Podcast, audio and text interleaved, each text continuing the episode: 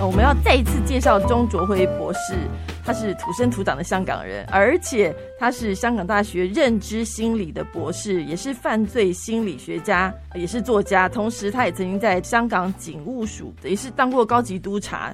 他因为曾经濒临死亡，那后来呢？因为看不到下一步，就是他的脚到底会不会好，会不会还是会陷入一个将来就会残障的这样一个状况？他内心也是非常的焦虑，经历过非常多的治疗，被骗之后呢，他心里陷入一个忧郁的状况。那当时他在忧郁症的状况之下，他停留在公园，他用小孩的高度看世界，用老人的速度过生活。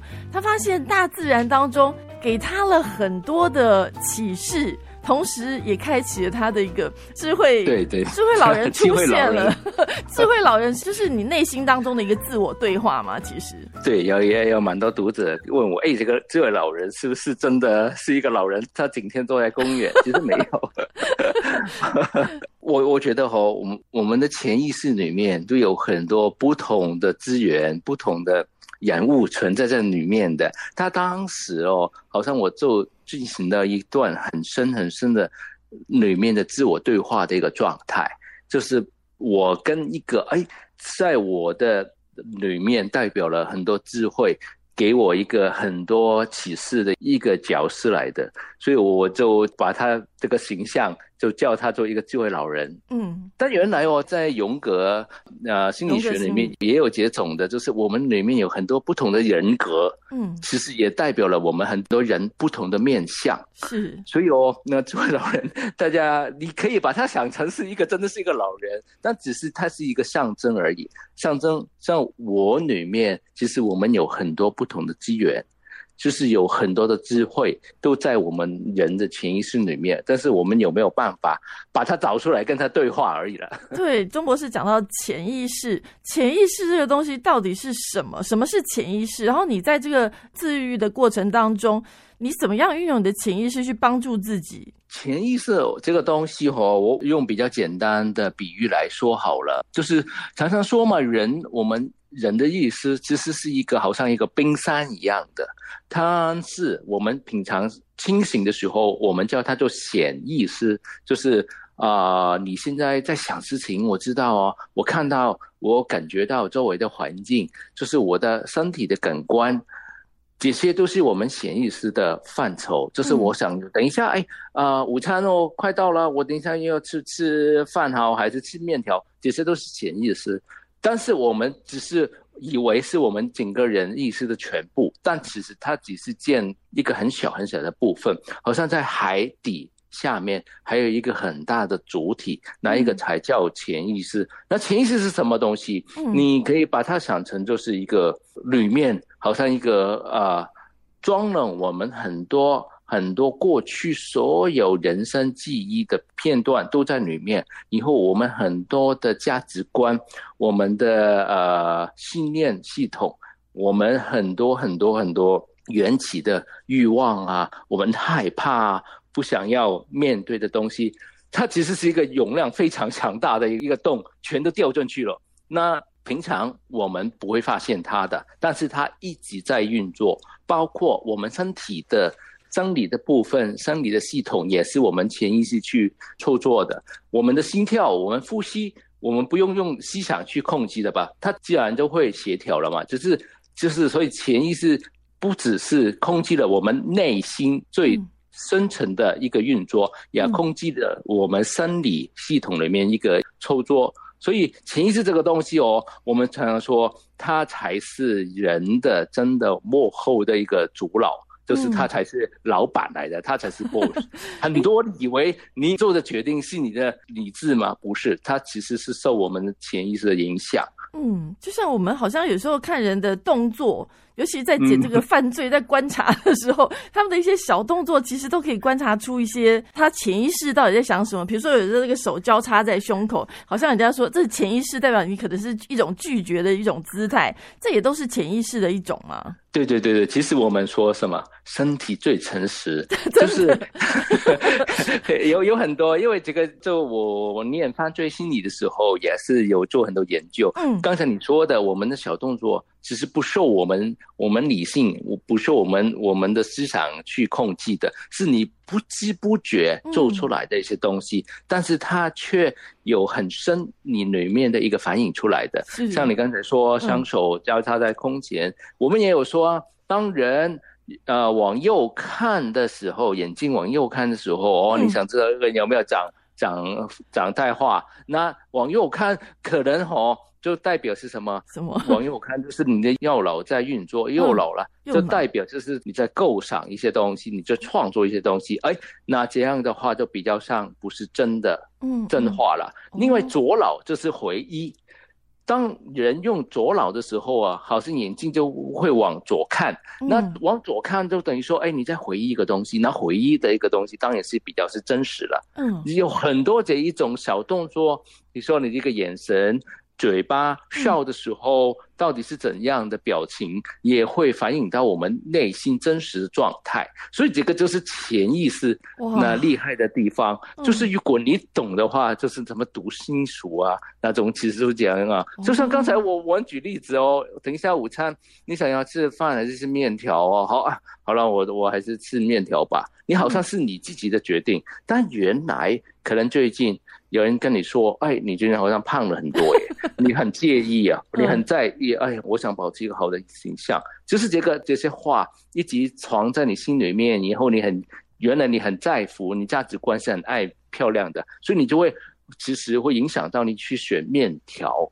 所以你以为你做的决定就是真的你的决定吗？其实它跟你的潜意识更有关系，只是你有没有能力往里面去看。”嗯，那在当时，钟博士，您坐在公园的时候，为什么潜意识部分跟你后来又一个奇迹式的复原，这是有什么样的关系？可以再跟我们聊一下你这个这个后半段在疗愈自己的故事？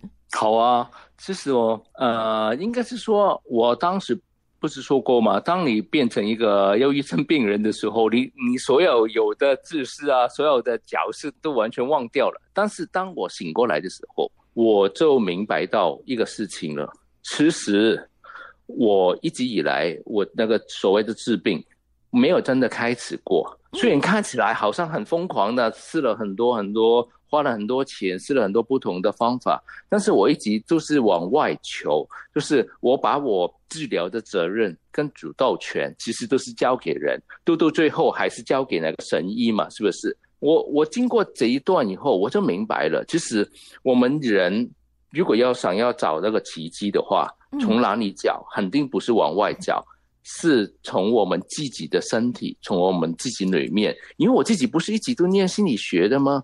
不是一直都研究所谓的潜意识，就知道人最大的力量的潜能就是在我们的潜意识里面嘛。然后我们有时候会看到很多奇迹的个案。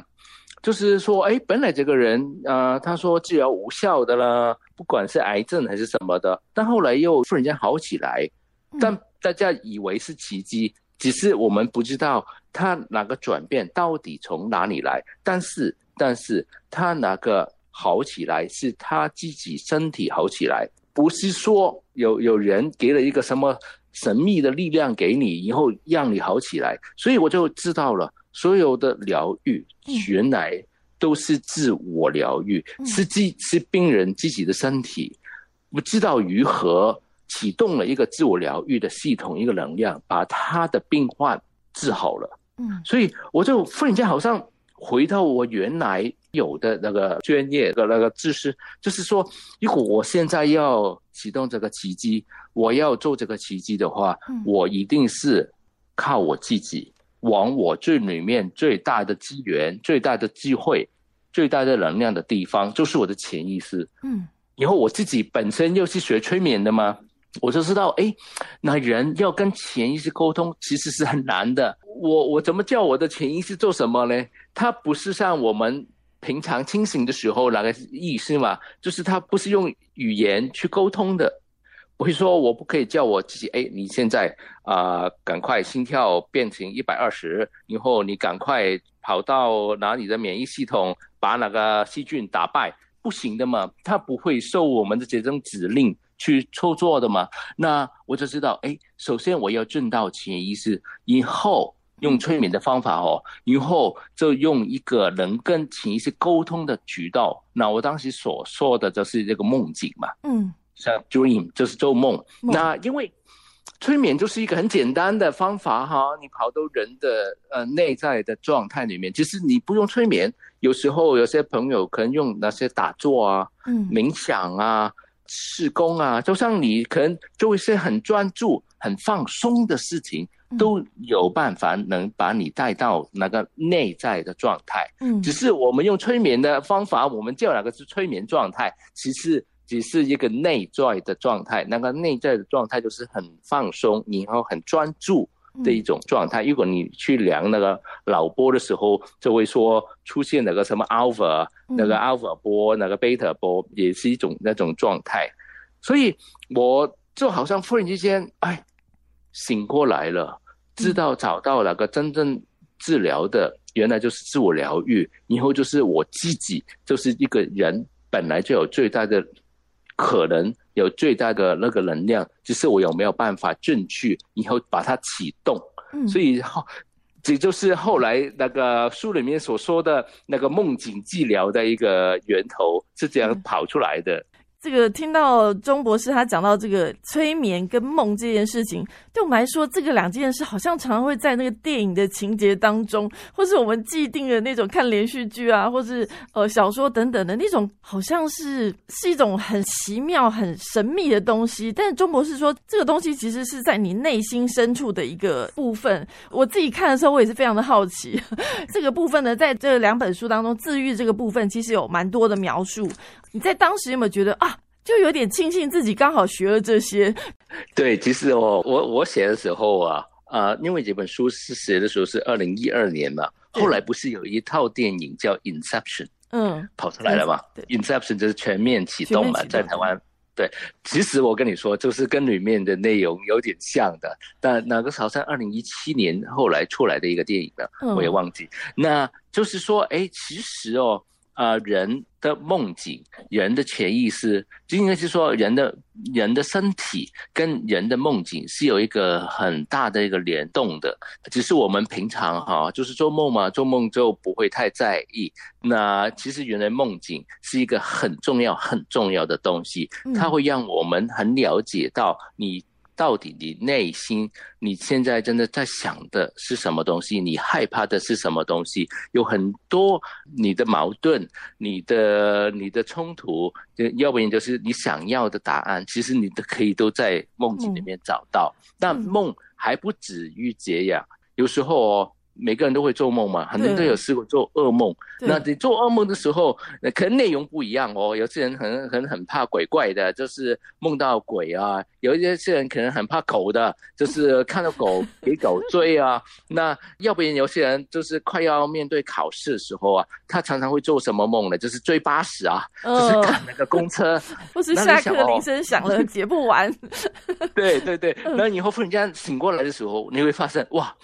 如果你是噩梦，你这个噩梦如果是真的很真实的话，你发现哦，你真的心跳一百多，整个人在冒汗。你看，就是梦境的内容，完完全全反映在你的生理系统，它影响到你的身体。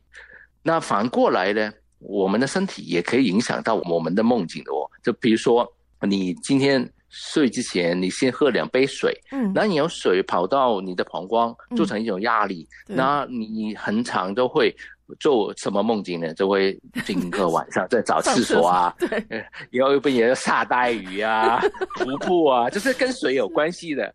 嗯，所以你你看，本来就是有时候就是梦到在梦里已经上厕所了，对对对对对，然后就会醒过来，原原来自己还没有上，就赶快去再上。对，大家小时候应该都有这种尿床梦吧。对啊，你就你就看得到，哎，原来我们叫梦，其实梦我梦的功能有很多很多的。那那在书里面我也有写过啊，比如说有时候啊，我们想不通的事情，做个梦可能也会给你启示。以后有很多的发明啊，很多的发明家哦，他们的点子都是从梦境而来的，真的。但是但是因为这个梦。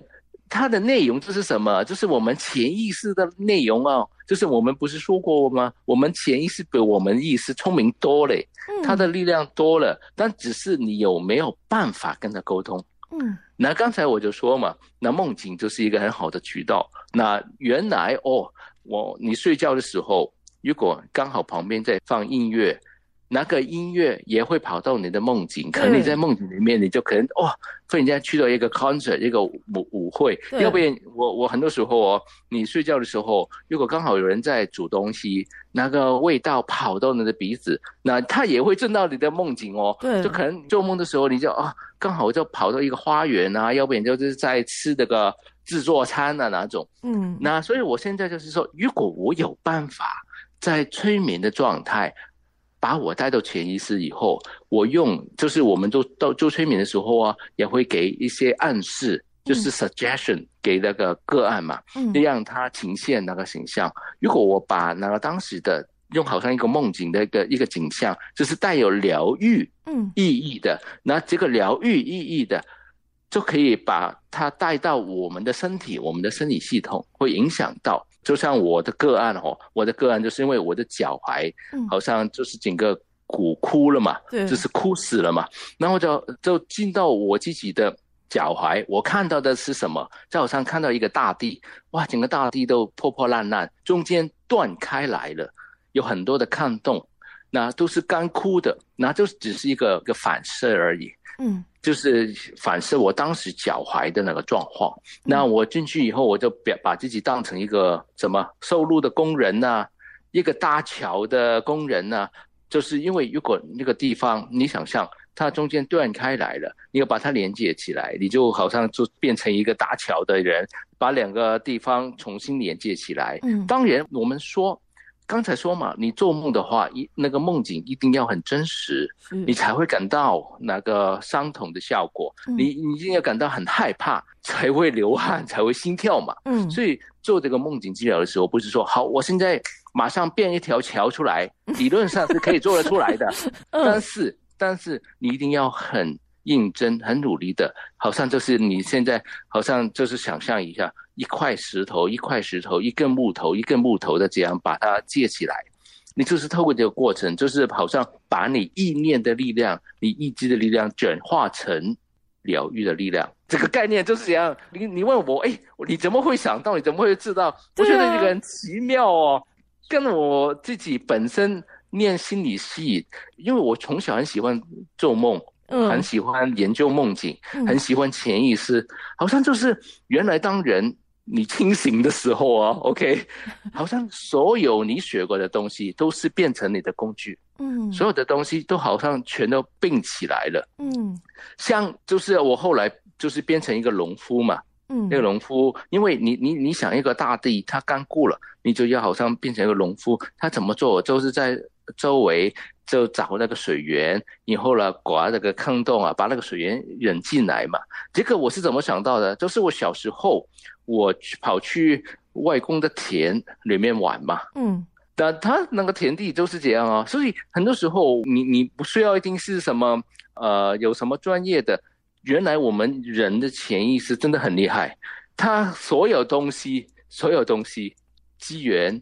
答案都有的，只是你不用说，哎，我没有念很多书啊。就原来我后来才发现跟这个没关，因为我有些个案，他从来没有念过什么心理学，也没有什么大学毕业，他同样可以做得到。嗯，对，所以我就觉得，哎，原来这种所谓的奇迹。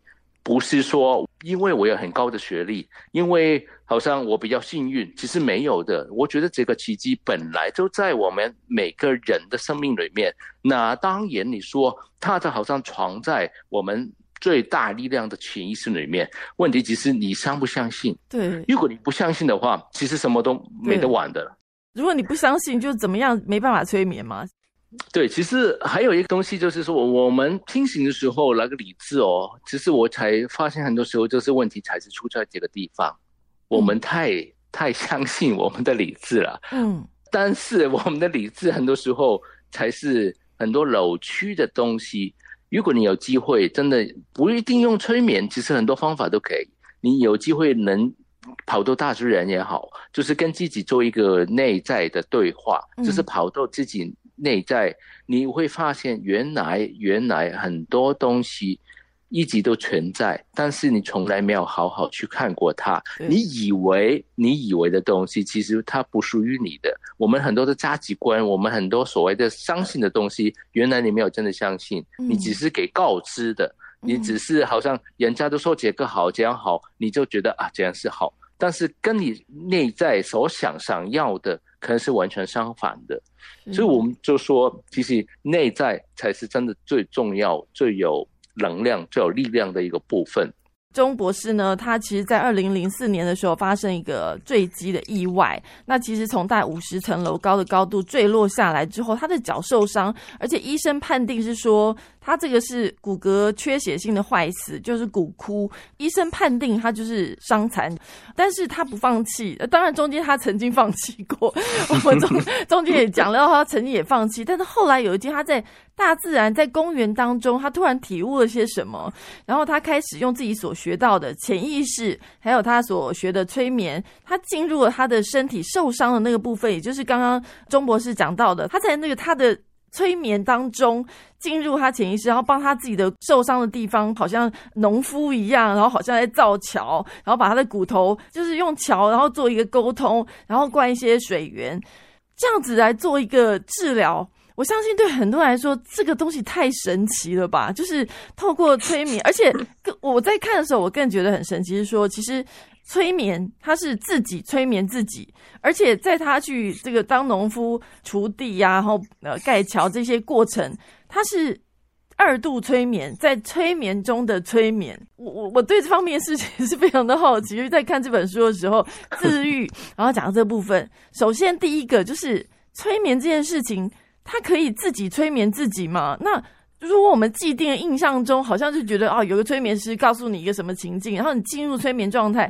如果他没有把你拉出来的话，你好像出不来，是是有这种 这种电影，我们印象中有看过，所以我们是不是对于催眠有一些误解？自己催眠自己，万万万一催眠中我自己出不来了怎么办？可不可以请这周博士来跟我们分享一下催眠这个部分？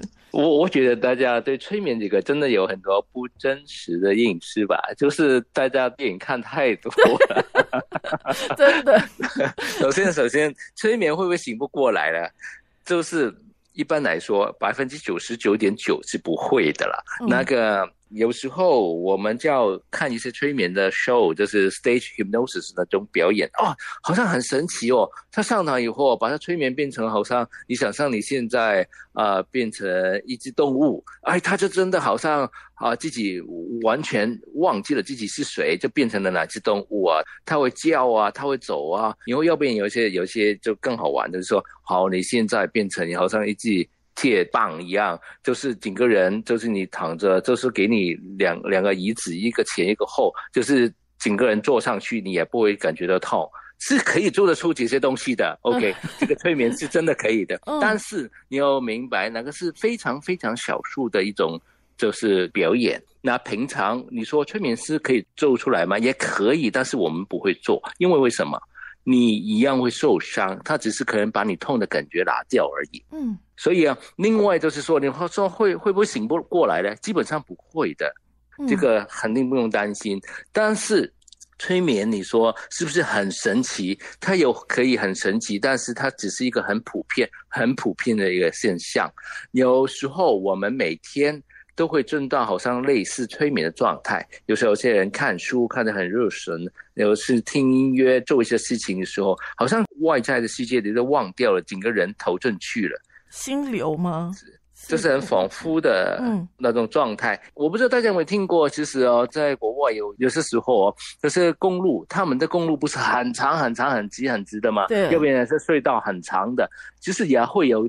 发生这个催眠状态的哦，就是说有些交通意外也是因为这样而产生的，就是你一直接收一些很单调、很重复的契机，你这个人就会很容易、很容易进入到那个状态。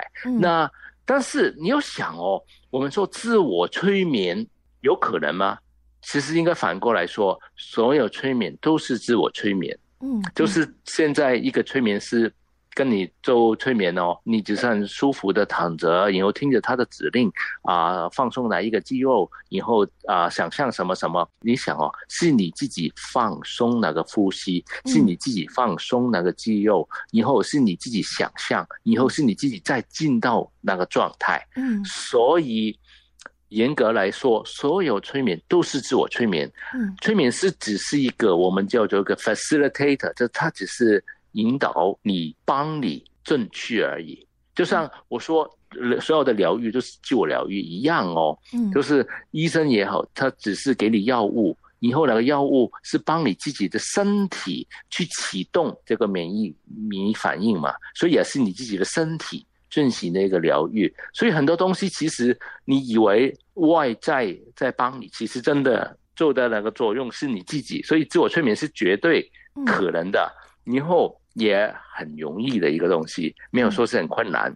但是哦，我我说，当然平常哦，因为我们对催眠的那个那个操作不熟悉，就是哎，催眠不是说有一个，因为讲一段什么，你现在放松哪里，放松哪里，然后要呼吸要怎样？嗯，对，其实它是它只是一个已经很很有系统、很简单的过程，你跟着去做吧，你就很容易进入那个状态。但一般人来说，你如果你不熟悉那个那个过程要讲什么话，所以你就自我催眠，你会哎呀惨了，我又很清醒啊，我等一下下一句要说说什么呢？嗯，然后下一个步骤是什么呢？你只要肯定不能放松，进不了那个状态啊。嗯，要不然有时候呢，反过来哦，好，我很熟了，我已经很熟了，像我自己啊，我很熟了，我知道之后要做什么，我可能就太放松了，太放松的话，很容易就睡进去了。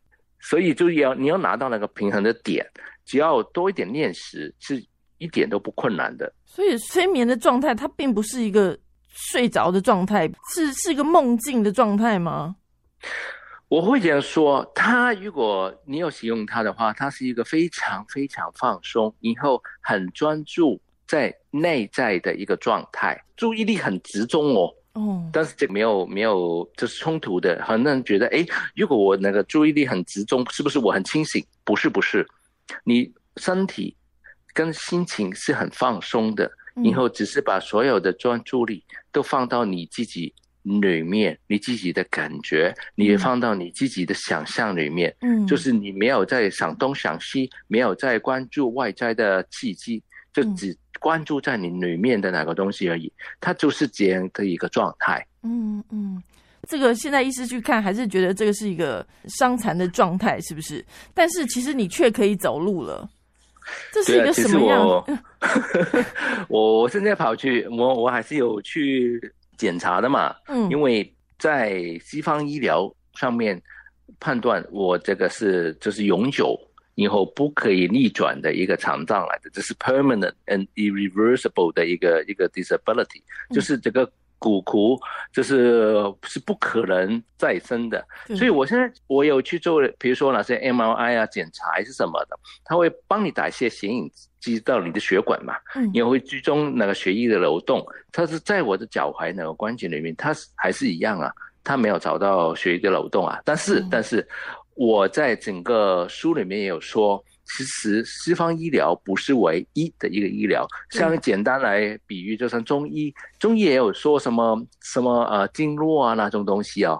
那但是经络这种东西，好像在西方医疗就不存在的嘛。嗯。然后血血管血液也不是唯一能供应我们生理系统那个营养的东西啊。中医也有所谓血气啊。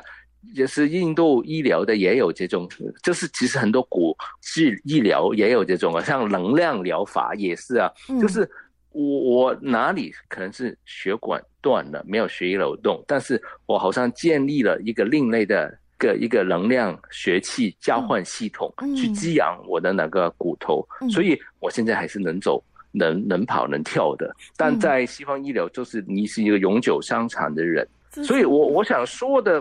其实我不是在否定西方医疗，大家绝绝对不要误会，也不是叫叫大家哎有病不要去看医生，不是不是，我只是想说，如果你今天得到什么一些病患，那西方医疗也好，什么医疗也好，他觉得已经宣判无效了，是不是等于真的无效了？我觉得人还是有很多的可能的，只是我们有没有像我的奇迹？我不是，我不会说我因为找到这种奇迹的方法来治好自己，其实是一个过程来的。嗯，我最重要是明白到这个病的根源是什么。像我之前说。我首先要从一个病患的心态走出来。我以前我以为我很努力的在做治疗，其实我的治疗在什么时候才是真正开始？从我醒过来的时候才是真正开始。嗯，我之前呢，你不是很很很努力的在做做治疗吗？对，但是那个治疗的心态、那个频率是完全错的。嗯，我只是。跟我自己内心在打仗，好像跟上天在斗一样。我所有的都是因为我我不接受这个事情啊，我不要变伤残啊，我很害怕，我不要我以后的人生都是这样。所以，我这个你看，这个疗愈的那个心态是完全错的。我是出于这负面的，就就等于说，有些人说吸引力法则不是说很棒的吗？你想那就能就能吸引。出来吗？对，他的理论是没错的，但是很多人他的想法，他真的很想要那个东西，很想要钱。好了，嗯，但是原来他想要钱背后，是因为他很怕人瞧不起他，他很怕穷。嗯，你想这种是源于一种负面的一种一个一个一个心态的话，你是做不出什么效果的。嗯，所以我觉得就是这个奇迹不是方法。最重要是我们的心态最重要。我明白到，哎，原来我后来我更明白到，原来我是我需要这个意外，我需要这个伤病，让我明白到我人生最重大的课题。我以为自由就是我可以去到世个世界各地，以后都去旅游，也可以赏天下海。原来不是。当我坐轮椅在公园的时候，我就明白了。我说。啊，我终于明白了。我濒死的时候，我回答不了什么是自由的意义。我坐轮椅的时候，忽然间我明白，就是说，原来人的自由是在我们的心灵。如果你的心不自由的话，不管你飞得多高多远，其实你还不是困在那小小的脑袋，你小小的身体吗？那一样不会自由的。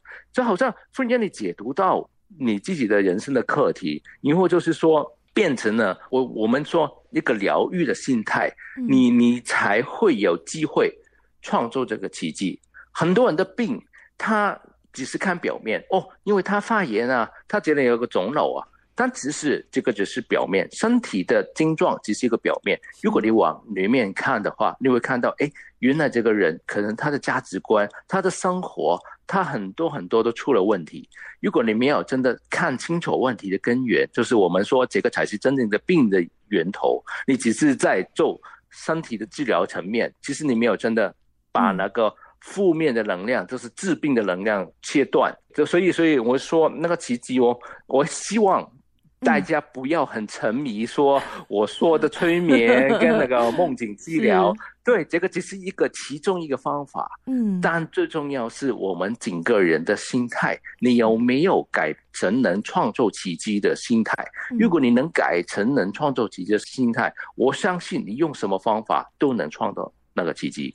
真的创造奇迹的心态，就像钟博士在书里面讲到说，自愈这个部分，他说其实追寻奇迹治疗，其实这不是什么神秘的魔法，也不是什么的那种神通异能，它其实是我们与生俱来的一种生存本能。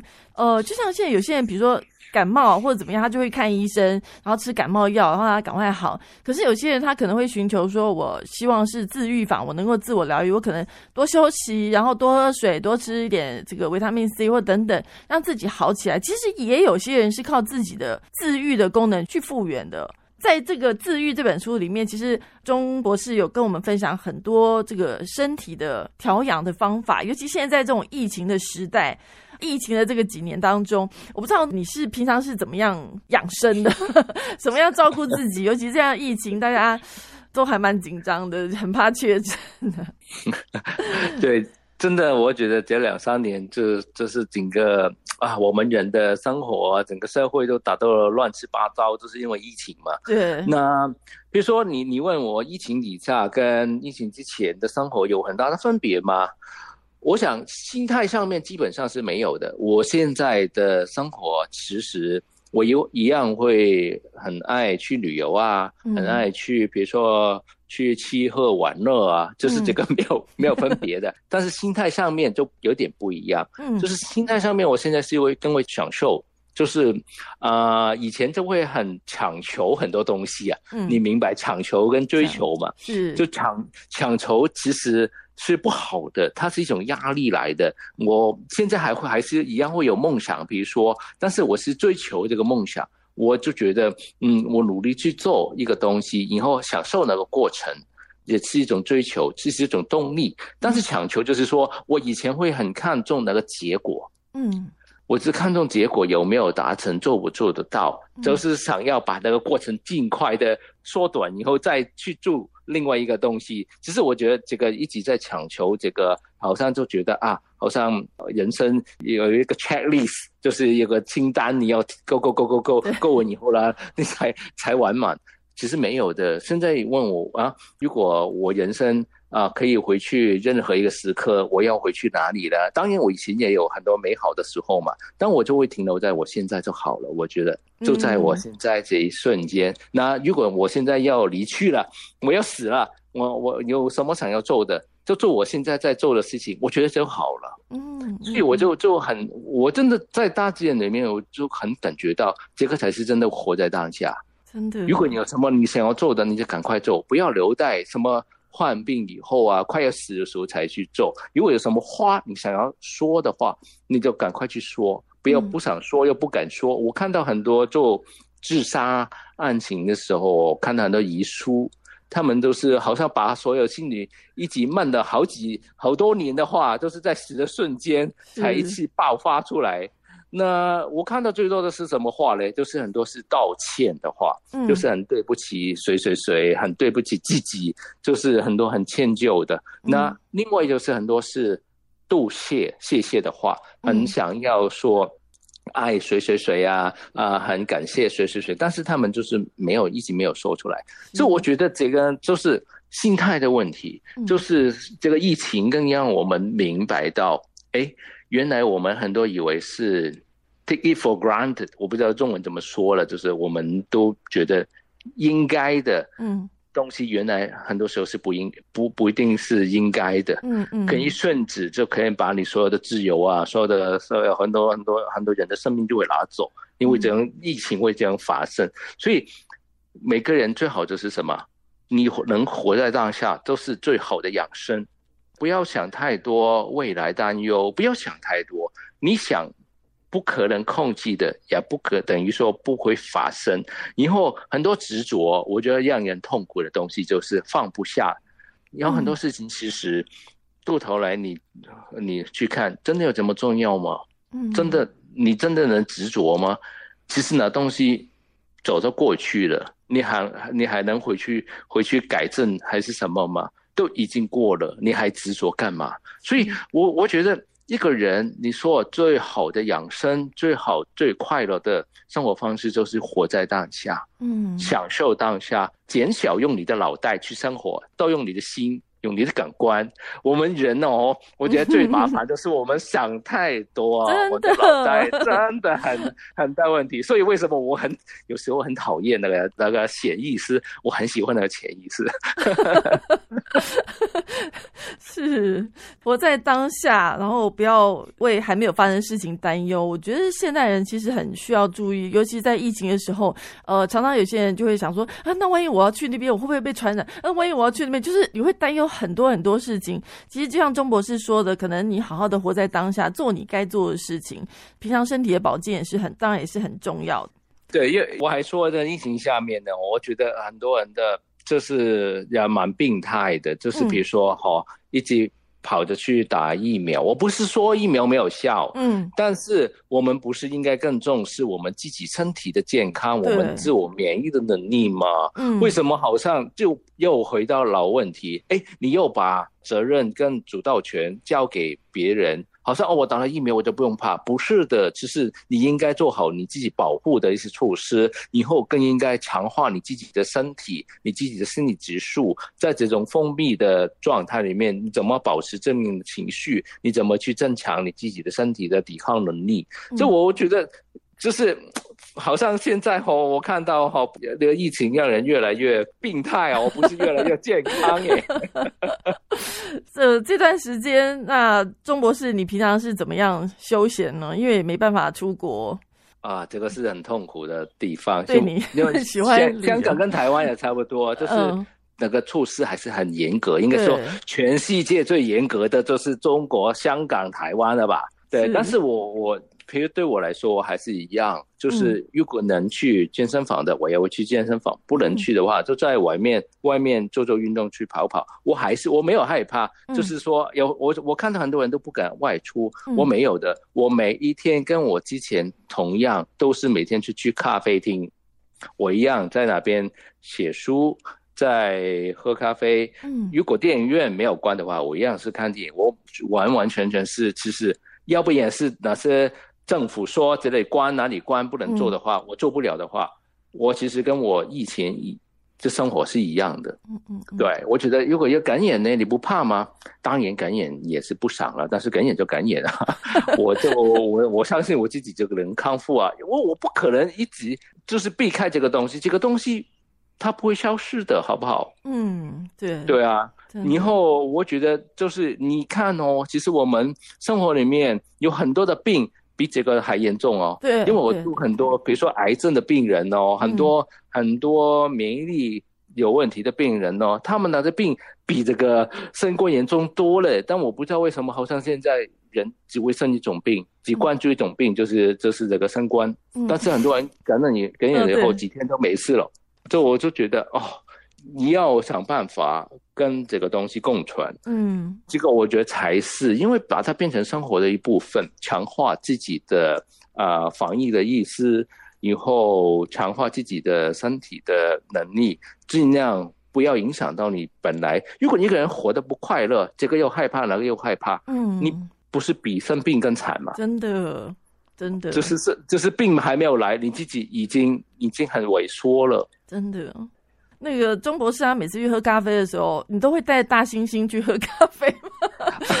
钟博士他他在大概有十年前吧，他开始呃，他有一个是玩偶，是一只白色的大猩猩。他每次刚开始因为带着他出去，然后开始写文章，觉得哎、诶然后写的蛮顺，之后就会带着大猩猩 去喝咖啡，也会带着他吗？OK，我我想，如果大家有有看我的 Facebook 啊、呃，要要不然就是呃认识我很久的人都知道，我很爱猩猩，就是 gorilla。那我有一只白的猩猩，其实啊，我跟你说，我去旅游的时候，很多很多时候我都带着它的，它跟我去跑了半个地球了吧？哇然后，然后我写书的时候，就是我写第一本书《生命回旋》的时候，因为是他陪我。就是他陪着我一起写的，所以我后来很多时候写书的时候都会把它带着出去，所以就就变成了，因为就等于说这个也是一个催眠的暗示哦。我跟你说哦，就等于说有些人睡觉的时候哦，看到一些东西，就是你睡觉的时候，可能你每天晚上睡觉的时候都会听哪一个音乐啊，嗯啊、看到哪个灯光啊。啊、弄一个小东西，那你每次弄的时候，你就很快进到那个状态。嗯，其实这个严格来说也是一种催眠。然后是 那个星星，我看到他的时候，哎，他很认真的坐着，我就就觉得，哎，哦，OK 了，我知道了，我要我要赶快认真的写书了。好有趣哦。为为什么会喜欢星星？是从小就喜欢吗？啊，还是对我从小都喜欢。其实我因为我有一只星星是在我十岁的时候，就是呃隔壁送我的。那那星星现在都三十八年了吧？嗯，它每天每天还陪陪着我的啊。这还还还有一只，还有一只 吗？对对对对。所以白的是带出去跑的，另外一只还放在房间。哦，所以你非常重感情哎，其实有好几只了，没有了，他们有不同的个性。啊、比如说大家认识的哪一只叫叻仔 Smarty，他就比较活泼的，他比较喜欢往外跑。嗯我另外来一只呢，它个性就比较，就怎么说呢？他不太喜欢跟人交流的。但每一个有不同的个性。哦，所以你都有收集这些星星，是不是？呃，其实就拿几只而已啦，应该从小陪我长大的了。嗯都他们现在全都坐在沙发上面了。也在听你讲话，就 是没有了，他们喜欢看电视，不太听我讲话。很有趣的。对，钟博士他其实懂的东西非常的多，像刚才有讲什么茶道、花道，这个讲到这个花植物的部分，其实你在大自然中学习到很多。如果今天就是用一种植物或者是花来形容你的话，你会觉得哪一种植物最能代表你？这个我很清楚的，我肯定是会想变成一个大树，就是一棵树。嗯，对。为什么我觉得一棵大树？其实哦。它，你大叔都是一些一种很古老的生物来的。在在我的印象，大叔就好像一个很有智慧的一个老人，他好像就是看到很多很多的经历，以后他的生命力非常强大。就像你有看过这个《阿凡达》那个电影嘛？是。那《阿凡达》对，其实那个大叔叫我在我做啊。治疗的时候，书里面有一段就讲我怎么像你人除了自己有很大的自我疗愈能量，其实整个大自然宇宙也有很强大的一个能量。当然，问题就是有时候我们能不能连跟整个宇宙之源连接起来？如果像阿凡达那种哈，OK，我当时做的也有点像的，就是你把自己变成一个大树，那以后你跟整个宇宙之间联系起来的话。那同样，那个能量是可以共享的，因为我们人也是地球，也是整个生态的一个部分呐。嗯，对啊，所以我我觉得哈，我变成一个大树就好了。以后你的那个树洞要可以给人家，就是有很多很多话要讲的，很多秘密的时候啊。我因为我自己也是一个心理师嘛，心理治疗师，那很多人我好像一个树，一个树洞，那个洞口。就就就很很多人会向我吐很多秘密，然后 我就在听，我就在听，我就在听。因为有时候我觉得大树好像一个路标，有时候我我我就想做一个路标，就是在人有困难的时候，给人指引一个方向就好了。好，我想今天在节目的最后呢，呃，我们再请这个钟博士来为我们分享一下这两本书，来帮我们做个总结。在这两本书当中，呃，希望我们怎么样来阅读这本书，然后可以给读者带来一些什么样的帮助？我我觉得大家首先呃可以当成是看一个故事，就比如说这个虽然这个有点像工具书，因为它会讲到很多的呃治疗的方法，但是我更希望大家就像看一个故事就好了。那你看这个人他经历了什么，他的心路历程是怎样的？然后我希望你如果你能。变成了我在书里面哦，跟我一同去感受，那我我觉得哪个效果更好？也不是说哎呃我在教什么是催眠，以后什么梦境治疗怎么做？那我去学这个这个梦境的意义是什么？不要不要，你就单纯好像陪我，就是就像就是小时候的时候，你倚在妈妈旁边在听故事，你就一起一同去经历。我觉得故事是有个很大的力量的。那虽然说我们人生有很多不同的经历，我们不可能每一个人都去尝试的。那亲身的经历肯定给人最大的就是就是学习是最大的。但是我觉得人有一个很厉害的地方，一个很棒的地方，有时候你不用亲身去经历这个东西，当你用心去体会，你同样可以拿到里面的学习，拿到里面的。这是那个力量的，所以在在这当城市看一个一个故事，去看这本书，我觉得走一趟就是疗愈的旅程，不管是你的心还是你的身体的，我觉得你最后带走的就是一个疗愈就好了。是，这是今天我们在节目中这个邀请的是钟卓辉博士，他分享他的两本书《新药做自己最好的医生》，另外一本是《自愈》。做自己最好的医生，就像他书名写“做自己最好的医生”。很多事情呢，其实最后是回到自己的内心。呃，就像他呃书里面写的说，其实有时候遇到一些呃死亡或者是生病这些威胁的时候，好像只有抗争跟放弃两种选择。他说不是不是，我们还有第三种选择，就是坦然难接受并且勇敢面对。而且只要你学会怎么样转念，就能够走出伤者的心魔。心是很重要的。当你在充满正面思考的时候。其实自我疗愈的速度也是最快。我想钟博士在这本书里面，其实带给我们非常多一些想法，也让我们更相信自己，相信自己，然后相信你能够。我想很多所谓的奇迹哦，对自己来说是可以发生的。呃，今天节目中我非常谢谢钟博士来到节目当中，谢谢钟博士，谢谢，谢谢，拜拜，拜拜。